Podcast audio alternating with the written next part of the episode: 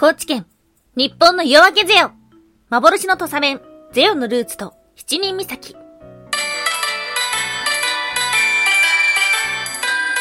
は妖怪について知りたい。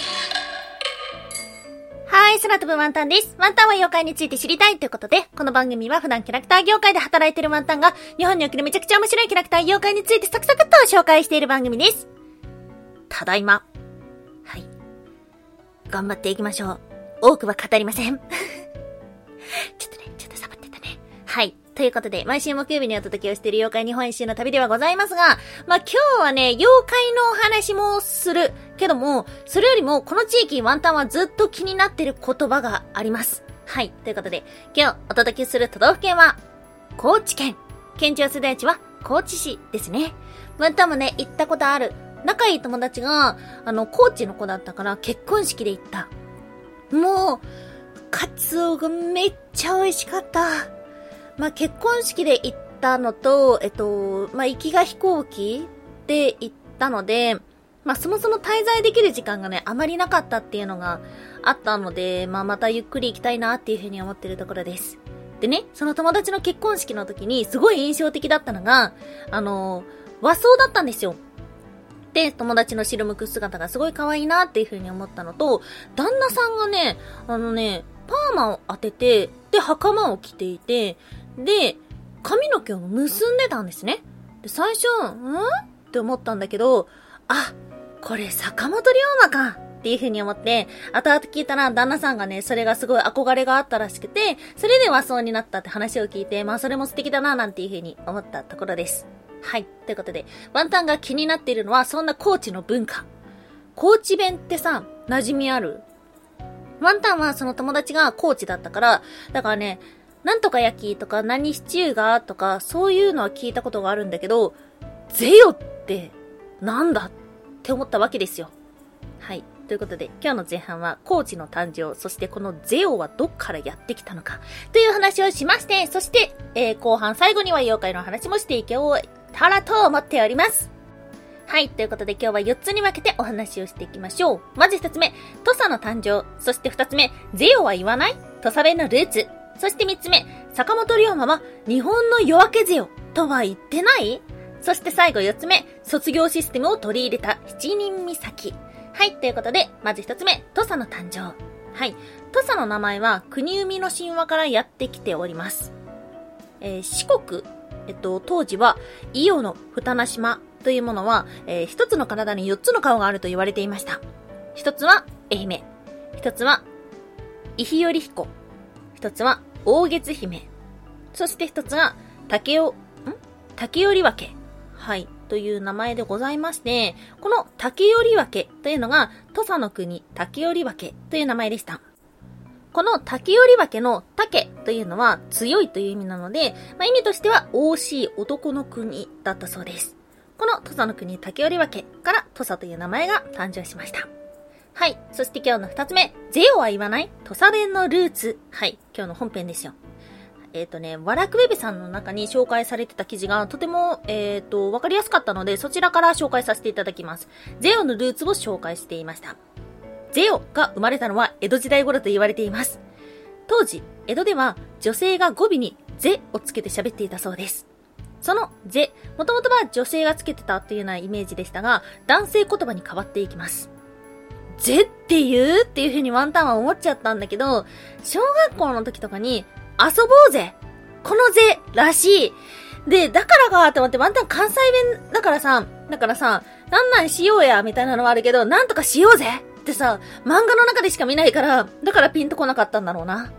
はい。そしてこの図は江戸から始まり、近畿、そして四国へやってきます。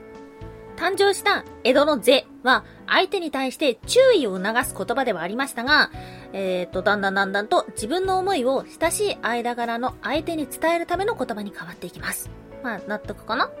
で、この是、高知に来た時に同じ意味を持つある言葉と組み合わさりました。それが、何々よ。このよです。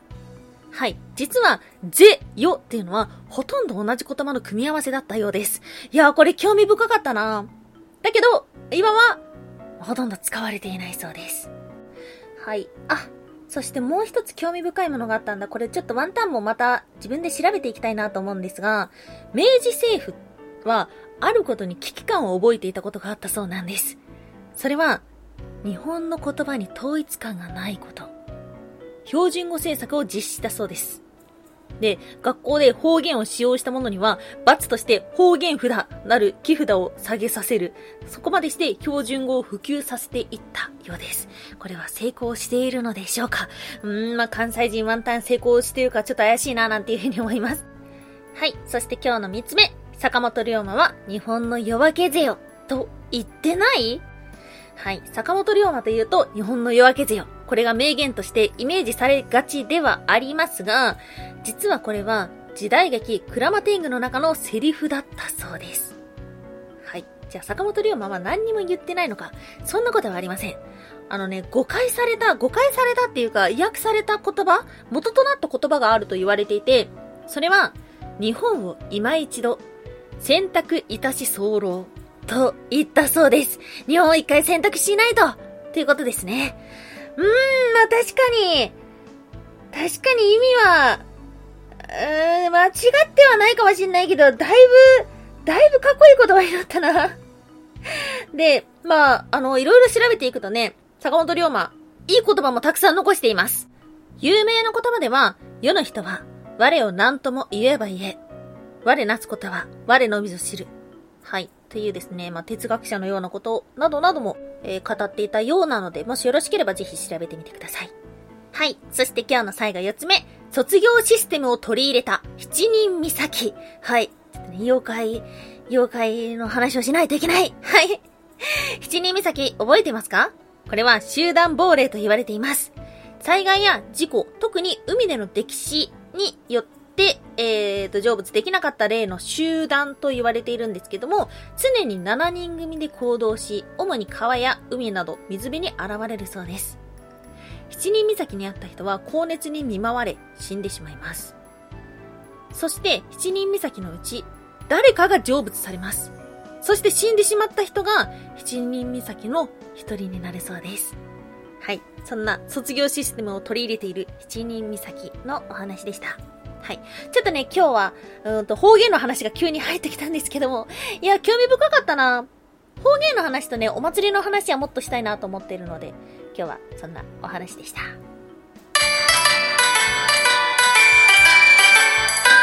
タンは妖怪について知りたい。おやすみもいもい。ペポイの人気がすごい。はい、おやすみもみたいなワンタンがぷーぷーぷーこと言ったいコーナーです。テンポーマグなんだけよくわかってないからぷーぷーことしかやらないコーナーです。いやー、ペポイすごいね。本当に。もう何年もでこう、ぐんぐんぐんぐんやってきてるよ、ペポイが。カービィですね。あのー、マクドナルドの景品も、なんかほんと数日でなくなっちゃったみたいですね。すごいな、ペポエ。で、あのー、やっぱ勢いが、まうーん、ポケモンに、ちょっと近いところは、あるよね。その、昔、ペポイと育った人が大人になって好きになった。と、その子供もペポイが好きっていうパターンがあると思うんだけど、まあ、ポケモンと圧倒的に違うのが、キャラクターの種類ですよね。で、まあ、ペポイもいろんな形するけども、でもやっぱポケモンってね、まあ、ピカチュウがいてみんな推しキャラがあったりするわけじゃないですか。でペポイってみんなペポイ好きじゃん。だから、いいなと思ってます。はい。そんなペポイの勢いに圧倒されてる、この最近でした。はい。ちょっと久しぶりにマイクを用意して喋ると、えー、神々、神々祭り、神々神祭りでした。慣れていきたいね。はい。ということで、今日もお聴きいただきましてありがとうございました。以上、空飛ぶワンタンでした。